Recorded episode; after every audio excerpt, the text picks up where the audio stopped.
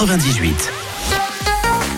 6h10, 100% réveil, 100% réveil. Mercredi aujourd'hui le 28 février, bon début de journée, bonjour Karine.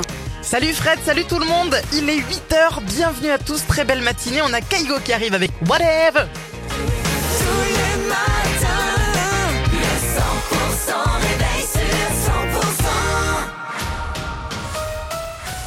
L'info 100% c'est avec Pauline Chalère. Bonjour Pauline. Bonjour Fred, bonjour à tous. Visée par une enquête de viol sur mineur depuis trois ans, la directrice d'une école de Jurançon en Béarn, innocentée. Un juge a effectivement ordonné un non-lieu dans cette affaire de soupçon de viol et d'agression sexuelle sur des enfants qui remonte à novembre 2021. À l'époque, la directrice de l'école Saint-Joseph de Jurançon avait été mise en examen. Les plaignants ont annoncé euh, faire appel de ce non-lieu. Macabre découverte dans les Hautes-Pyrénées, un corps sans vie a été découvert au lac de l'Arrêt d'Arrêt. Ce mardi, un important dispositif de recherche avait été mis en place après la disparition signalée d'un homme de 48 ans depuis la veille. Sa voiture a été rapidement retrouvée au bord du lac et malheureusement, le corps repêché dans l'eau peu de temps après appartient bien au quadragénaire porté disparu. Selon les premiers éléments, il aurait mis fin à ses jours. Drame également sur les routes du Béarn. Un automobiliste de 28 ans est décédé, percuté par un camion frigorifique sur la commune de Barreau-de-Camus. Le drame s'est produit vers 16h30 hier. Les pompiers ont tenté de réanimer la victime en vain. L'alerte orange pour avalanche est maintenue ce mercredi sur les Pyrénées-Atlantiques.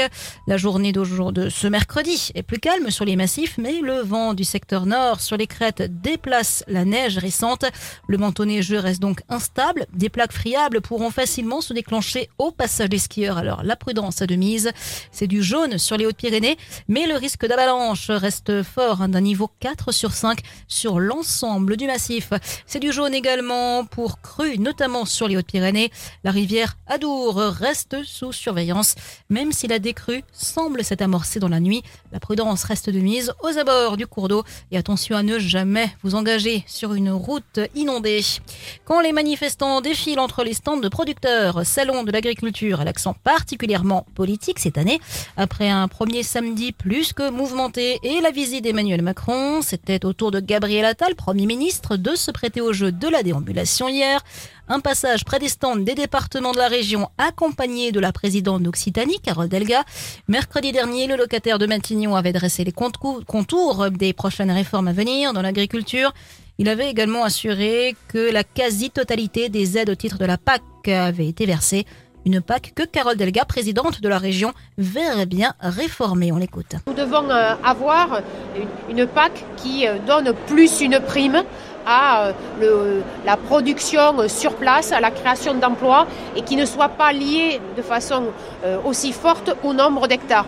Parce qu'aujourd'hui, la politique agricole commune européenne, elle encourage à des méga exploitations qui en, fait créent de la rente alors qu'elles ne créent pas de l'emploi et c'est une vraie captation qui est injuste pour celles et ceux, au contraire, qui ont une agriculture familiale. Des propos recueillis euh, par Axel Marouga. Au salon, justement, où un éleveur béarnais est distingué. L'élevage des vignes rousses à Jurançon a décroché, à Paris, le prix de la meilleure vache laitière de race, ainsi que celui de la meilleure euh, jeune noire en prime Holstein. Et puis l'abattage de certains arbres présentant un risque pour la sécurité se poursuit à Tarbes. Certains arbres du jardin Massé seront abattus en mars. Un autre tilleul sur les allées Leclerc, ainsi qu'un mûrier et platane dans la cour de l'école Théophile Gautier qui va être abattu. Les plantations et replantations se poursuivent en parallèle. Et dans le reste de l'actu, Pauline Suspense à la Chambre haute, l'inscription de l'IVG dans la Constitution se heurte ce mercredi aux réticences de la droite lors d'un vote indécis au Sénat où certains pourraient tenter de freiner la réforme à défaut d'être suffisamment nombreux euh, pour la rejeter. Merci Pauline, on vous retrouve à 8h30.